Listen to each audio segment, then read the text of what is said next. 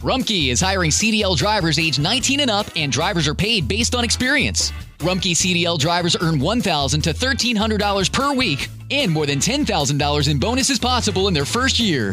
Rumkey drivers are home daily, work in a recession resistant industry, receive great benefits and performance incentives. Start a lucrative career and apply now at rumkeycareers.com. Equal opportunity employer restrictions apply.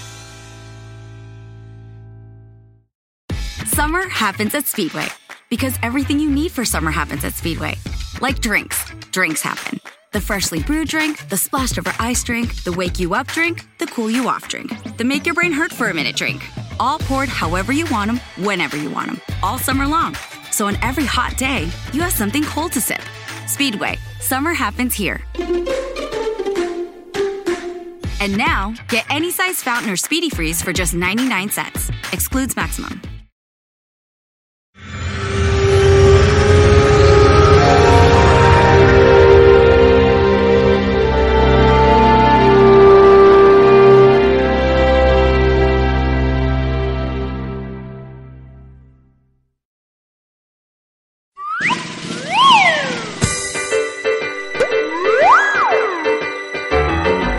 ¿Qué tal, chicos y chicas? ¿Cómo están, amiguitos? Tengo una historia y te la contaré. Siéntate a mi lado y conocerás del amor de Jesús y también de su poder. Será mejor compartir de Dios.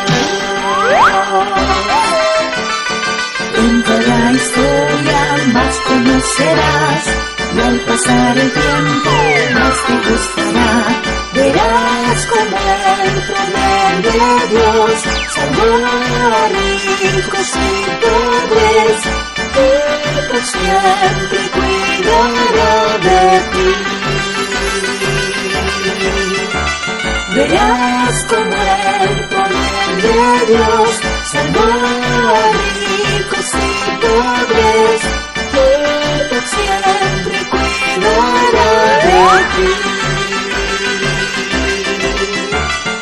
Tengo una historia y te la contaré.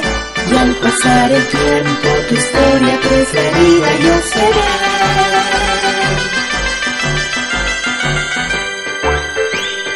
Tu historia preferida.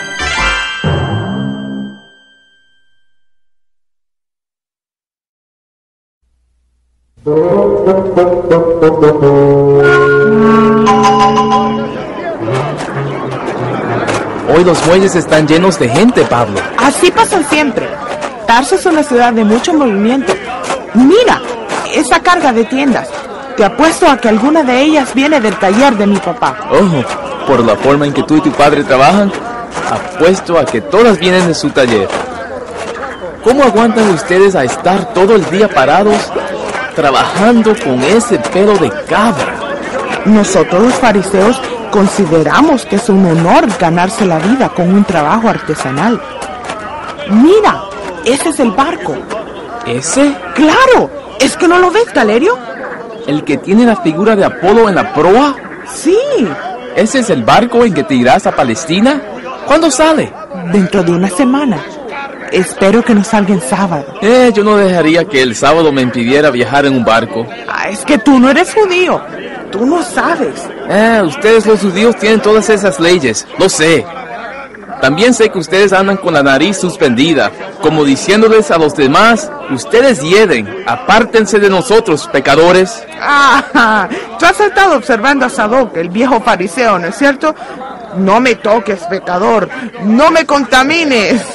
Apártate de mí, pagano inmundo. Saulo, ¿qué estás haciendo? Es tu papá. Ah, con, con Sadoc. Ah, ah, hola, papá. Saulo, ¿en qué enorme lío te has metido? Hola amigos. Estamos felices porque ustedes están listos para escuchar otra emocionante historia del tiempo de los apóstoles. Tío Daniel, parece que el joven Pablo está por comenzar una gran aventura. Así es, tía Elena. El joven Pablo vivió en un tiempo y lugar muy interesantes.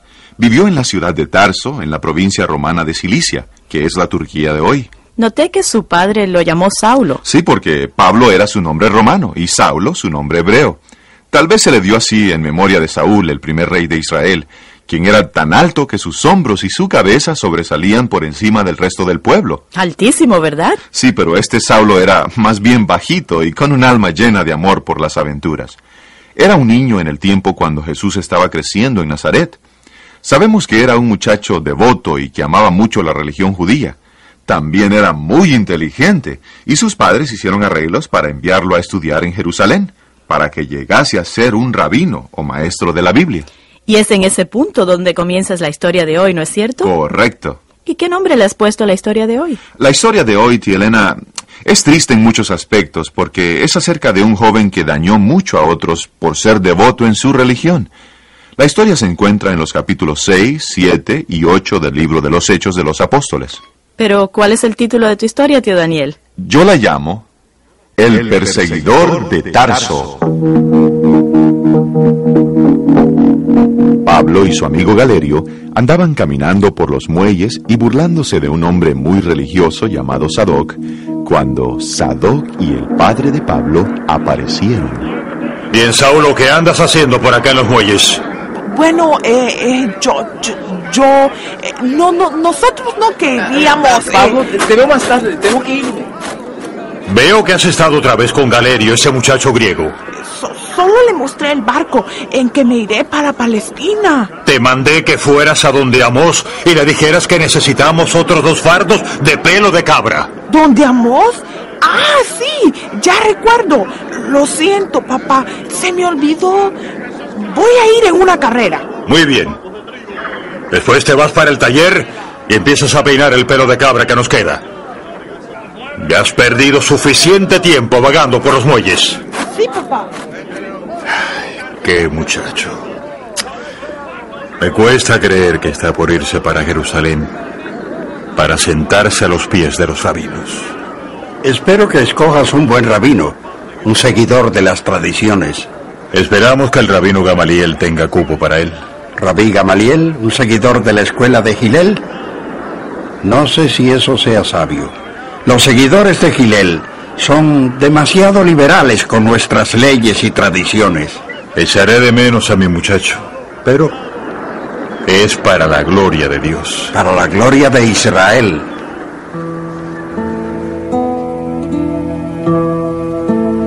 Enseñarle a sus hijos un oficio era una de las costumbres de las familias israelitas. El padre de Pablo era fabricante de tiendas y también fabricaba velas con el pelo o la lana de las cabras que pastaban en las laderas de los alrededores de Tarso. Así que el joven Pablo trabajaba con su padre en el telar.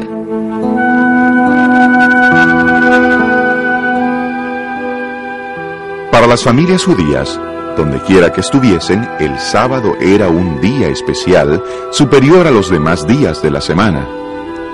A la puesta del sol del viernes se encendía candelas en las ventanas. Todo el trabajo se detenía. Era tiempo para que las familias adoraran juntas a Dios. Rabí Sadoc, ¿tiene usted una bendición para mi hijo antes de que se vaya para Jerusalén? Ustedes descienden de la tribu de Benjamín. Esta es la bendición del Señor para su hijo Saulo. Él es amado de Dios y vive seguro a su lado.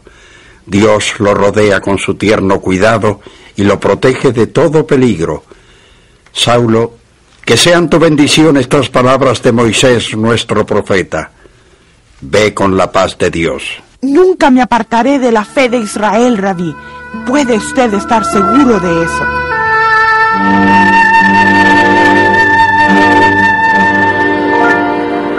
¡Todos a bordo! ¡Todos los pasajeros aborden! Papá, mejor es que me vaya. Sí, hijo. La ciudad santa te espera. Quizá el próximo año podamos ir para estar contigo. Ahora ve con Dios. Recuérdanos cuando ores en el santo templo. Lo haré. Adiós, Saulo. ¡Adiós, mamá! ¡Adiós, papá! ¡Los echaré de menos! ¡Y a los demás también! Adiós, hijo.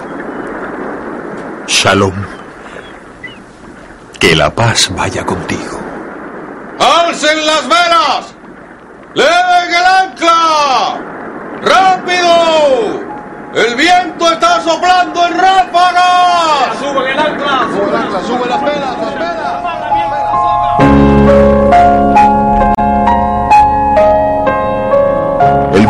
Las velas del barco que lentamente se alejó del muelle de Tarso. Pablo debe haberse quedado mucho tiempo en la cubierta diciéndoles adiós a sus padres. Lentamente las figuras se volvieron más y más pequeñas y luego desaparecieron mientras el barco navegaba hacia el sur por el mar Mediterráneo. Pablo estaba dejando su hogar. Estaba separándose de su familia y de sus amigos por causa del Dios a quien amaba y servía. Bueno, Pablo, ahora que eres viajero marítimo, dime qué se siente. Miro hacia atrás, hacia Tarso, y me siento triste y solitario. Claro, es duro para uno dejar su hogar, especialmente para ti que eres tan joven. Pero vuelvo la vista en dirección a Jerusalén y me siento emocionado. Voy a aprender todo lo que pueda acerca de nuestras leyes y nuestras tradiciones. Y quizás hasta pueda apresurar la venida de nuestro Mesías.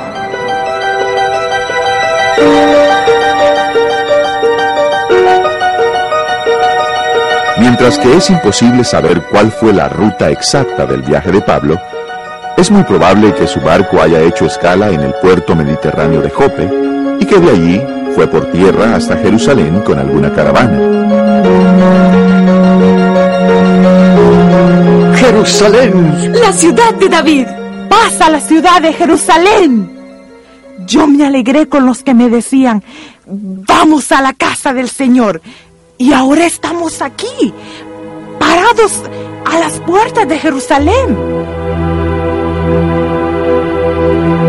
Pablo pasó muchos años en Jerusalén estudiando bajo la dirección del famoso rabino Gamaliel.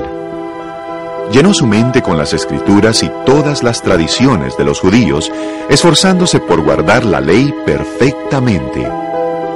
Muy pronto, quienes lo rodeaban comenzaron a notar su devoción y celo. Ponle el ojo a ese Saulo de Tarso. Israel pronto tendría su Mesías si todos los judíos fueran tan devotos como él.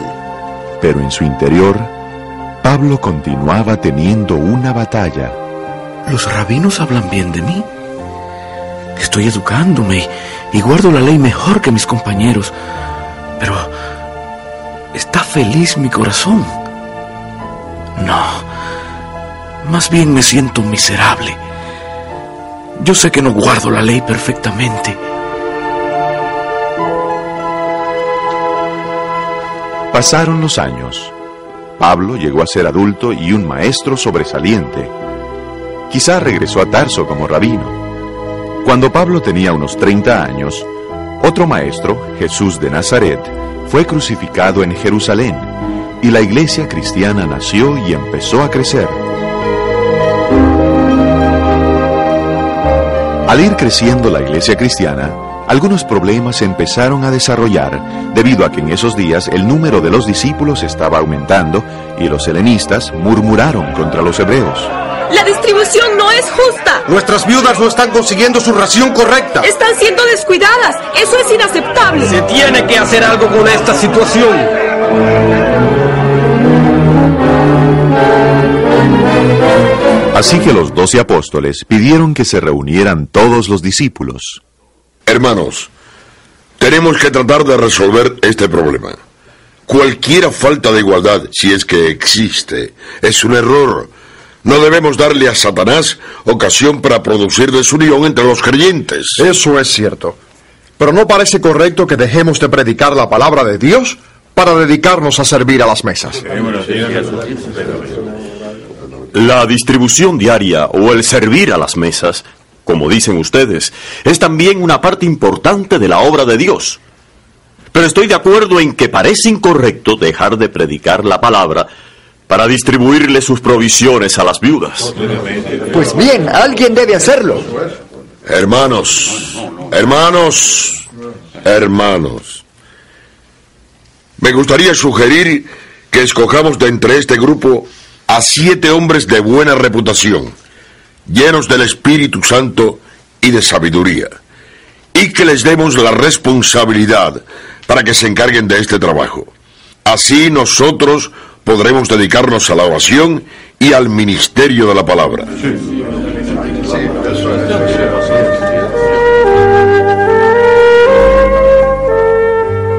Y lo que dijeron le agradó a toda la multitud, y escogieron a Esteban, un hombre lleno de fe y del Espíritu Santo, a Felipe, a Prócoro, a Nicanor, a Timón, a Pármenas y a Nicolás. Y la palabra del Señor crecía, y también muchos de los sacerdotes obedecían a la fe, y Esteban, lleno de poder y gracia, comenzó a hacer grandes milagros entre la gente. Esto inquietó a los dirigentes de las sinagogas judías. Su atención, por favor. Tenemos asuntos muy importantes que discutir. Le he pedido a Caifás que se haga cargo de esta reunión. Voy a ir al grano. Diariamente estos seguidores de ese individuo Jesús de Nazaret parecen crecer en número e influencia. Muchos de nuestros sacerdotes están aceptando esta nueva herejía que ellos enseñan. Debemos ponerle fin a esto. Las actividades del individuo que se llama Esteban son especialmente inquietantes. ¿Y quién es ese Esteban? Un don nadie. Es solo uno de los siete hombres que los seguidores de Jesús de Nazaret escogieron para repartirles la comida a sus viudas. Pidiendo que el sumo sacerdote me disculpe, yo añadiría que Esteban está predicando también. De hecho, tuvo un debate con alguno de los miembros de nuestra sinagoga y los derrotó. Exactamente. Estamos recibiendo quejas de los rabinos de la localidad. Ellos necesitan nuestra ayuda. Yo diría que es tiempo de detener al tal Esteban. ¿Y cómo propones que se haga eso? Tengo un plan. Podemos comprar testigos. Habrá un juicio. Los romanos volverán a ver para otro lado y entonces nos desharemos del tal Esteban ese. Yo conozco a alguien que puede ayudarnos. Es joven, enérgico, inteligente y sobre todo leal a nuestra causa. Mira, Saulo, tú deberías ir a Jerusalén y ayudarnos a librarnos de esta blasfemia que está llenando a Jerusalén. ¿Cómo cuántos siguen este camino errado? Por lo menos cinco mil hombres. ¿Cinco mil? Y te digo que son peligrosos también. Los romanos no harán diferencia entre ellos y los demás judíos. Si producen dificultades, otra revuelta, estaremos en problemas. Hemos tenido suficientes mesías que nos han traído tristeza. Pero este Jesús de Nazaret podría ser el más peligroso. Sí, sí, ya veo. Hay que hacer algo. Voy a ir al concilio inmediatamente. Estoy de acuerdo con ustedes, honorables líderes. Algo deberá hacerse con estos seguidores de Jesús de Nazaret inmediatamente. Son peligrosos. Quizá tú, Saulo, eres nuestro defensor escogido. El Elías para el presente. Debemos defender nuestra santa religión luchando contra esos herejes. De acuerdo. Y parece que este Mesías de Galilea y sus seguidores no desaparecerán como los demás. Toda Jerusalén está escuchando y esta gente está esparciendo su enseñanza por todas partes. Yo apagaré este fuego antes que se riegue más. Primero hay que detener a Esteban. Lo que le hagamos a él podría ser un ejemplo inolvidable para los demás. Entonces actuaremos inmediatamente. La obra de justicia se puede acabar en unos pocos minutos. Cumple con tu deber, hermano Saulo. Los ojos de Israel están fijos en ti. Ahí está, agárrenlo. Ese es Esteban, el blasfemo. Ha hablado contra el santo templo. ¡Llévenlo ante el sumo sacerdote y su concilio! ¿Cuál concilio? ¿El del templo? ¡No, no! ¡El sumo sacerdote y su concilio! ¡Quítate, rayos, blasfemo! Acaben con él, acaben con ese hombre tan malo. La multitud arrastró a Esteban a través de la parte baja de la ciudad en dirección al templo. Caifás, el sumo sacerdote, estaba listo junto con un grupo de sus familiares y colegas en el sacerdocio. Su señoría, aquí está Esteban, el predicador. Así que tú eres Esteban, el que predica acerca del Mesías muerto. No está muerto, él está vivo. Antes que llamemos a los testigos, ¿por qué no te ahorras sufrimientos, Esteban? Dinos la verdad. Niega ese tu Mesías y te dejaremos ir. Yo no puedo negar al libertador que nuestros antepasados esperaron por todos estos años. Jesús es el prometido, la esperanza de Israel. ¡Blasfemia! ¡Que los testigos pasen al frente! Sí, su señoría. Díganos ahora exactamente lo que han oído que Esteban dice. Hemos oído a este individuo hablar repetidas veces contra el templo. Y contra nuestras leyes sagradas. Y contra la ley de Moisés, su señoría. Ah, ¿Y qué han oído exactamente? Yo hasta lo he oído decir que ese tal Jesús de Nazaret destruirá el templo y desechará todas las leyes de Moisés. ¿Está seguro? Yo lo he oído decir lo mismo, su señoría. Por boca de dos o tres testigos, la verdad será establecida. Gracias, hermanos. Ustedes han cumplido con su deber. Bueno, Esteban, estas son las acusaciones que hay en tu contra. ¿Qué dices de ellas? Hermanos, padres de Israel, óiganme. La gloria de Dios le apareció a nuestro padre Abraham y le dijo, Sal de tu tierra y de tu parentela y ven a la tierra que yo te mostraré. Y él salió y vivió en Arán.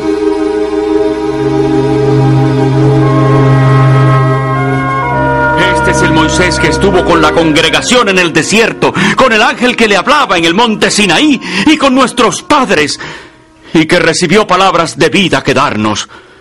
Esteban continuó su defensa con una voz clara y conmovedora. Sus palabras mantuvieron la asamblea atenta mientras repasaba la historia de Israel y la interpretación de las cosas espirituales mostradas por medio de Jesús. Él conectó a Jesús con toda la historia de su nación. Luego, se detuvo como indeciso. Se dio cuenta de que ellos no estaban escuchando su llamado. Pronto su voz sería silenciada para siempre. Se truncó su testimonio y concluyó su defensa. Duros de cerviz e incircuncisos de corazón y de oídos. Ustedes siempre resisten al Espíritu Santo. Ustedes son como sus padres. ¿A cuál de los profetas no persiguieron sus padres? Mataron a los que les anunciaron de antemano la venida del justo, a quien ustedes entregaron y asesinaron. Ustedes que recibieron la ley por medio de ángeles y no la guardaron. Nosotros obedeceremos la ley. Blasfema acerca de nuestros antepasados. Y del santo templo. ¡Échenlo! ¡Sí, Háganlo, échenlo! échenlo. ¡Llévenselo! ¡Arrástrenlo hasta el lugar donde será apedreado! ¡Sí, llévenlo! El concilio estaba fuera de sí por la ira. En los crueles rostros que enfrentaba, Esteban leyó su destino.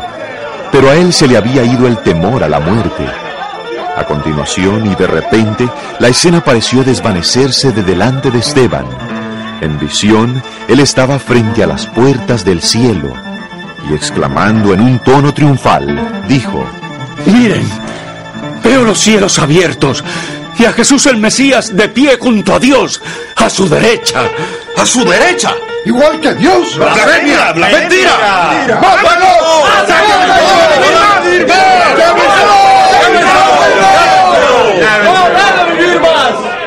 Saulo, esta es tu oportunidad para ser el Elías del presente. Síguele la corriente a esta multitud y asegúrate que ese blasfemo sea apedreado de acuerdo a la ley. Actúa rápido, antes que los romanos oigan el tumulto. Sí, su señoría. De acuerdo a la ley.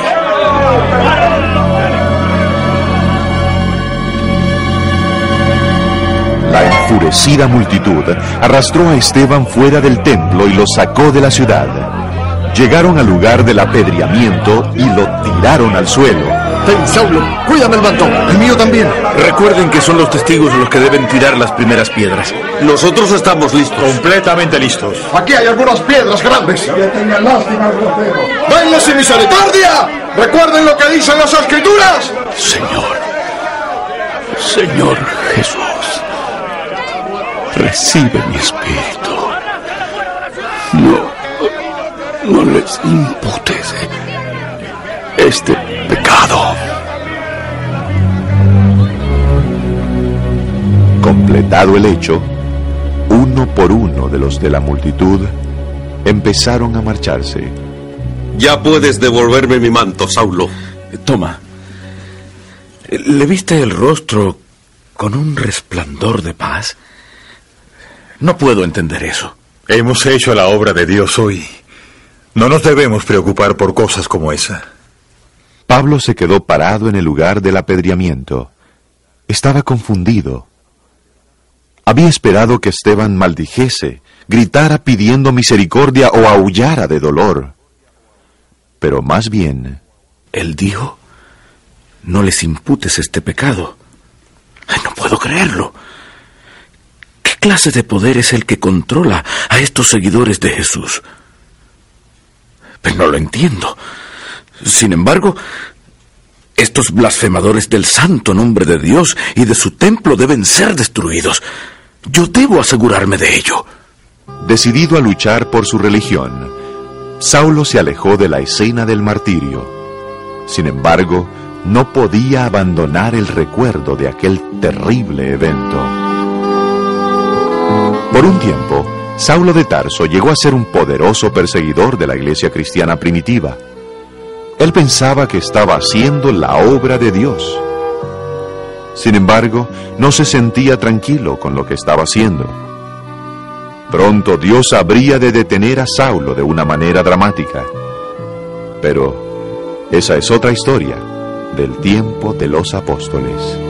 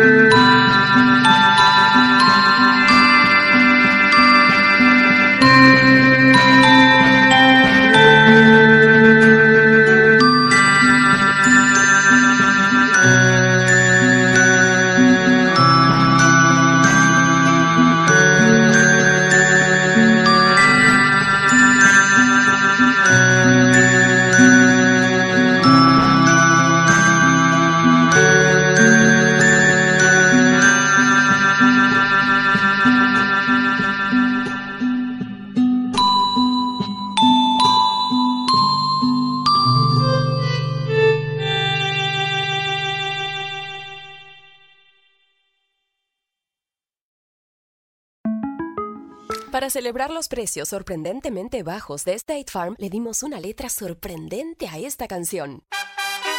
Sorprendente, State Farm es. Con esos precios tan bajos, ahorro mes a mes. Sorprendente, State Farm es. Yo quiero esos precios bajos, ahorrar es un placer. Como un buen vecino, State Farm está ahí. Xavier University is tackling Ohio's nursing shortage by giving individuals with non nursing bachelor's degrees an opportunity to accelerate into the profession. Whether you studied accounting, biology, marketing, or anything in between, our ABSN program can prepare you for nursing practice in as few as 16 months. So if nursing is your calling, now's the time to answer it. Enroll for one of three terms at our locations in Cincinnati, Cleveland, or Columbus. Search Xavier ABSN to apply.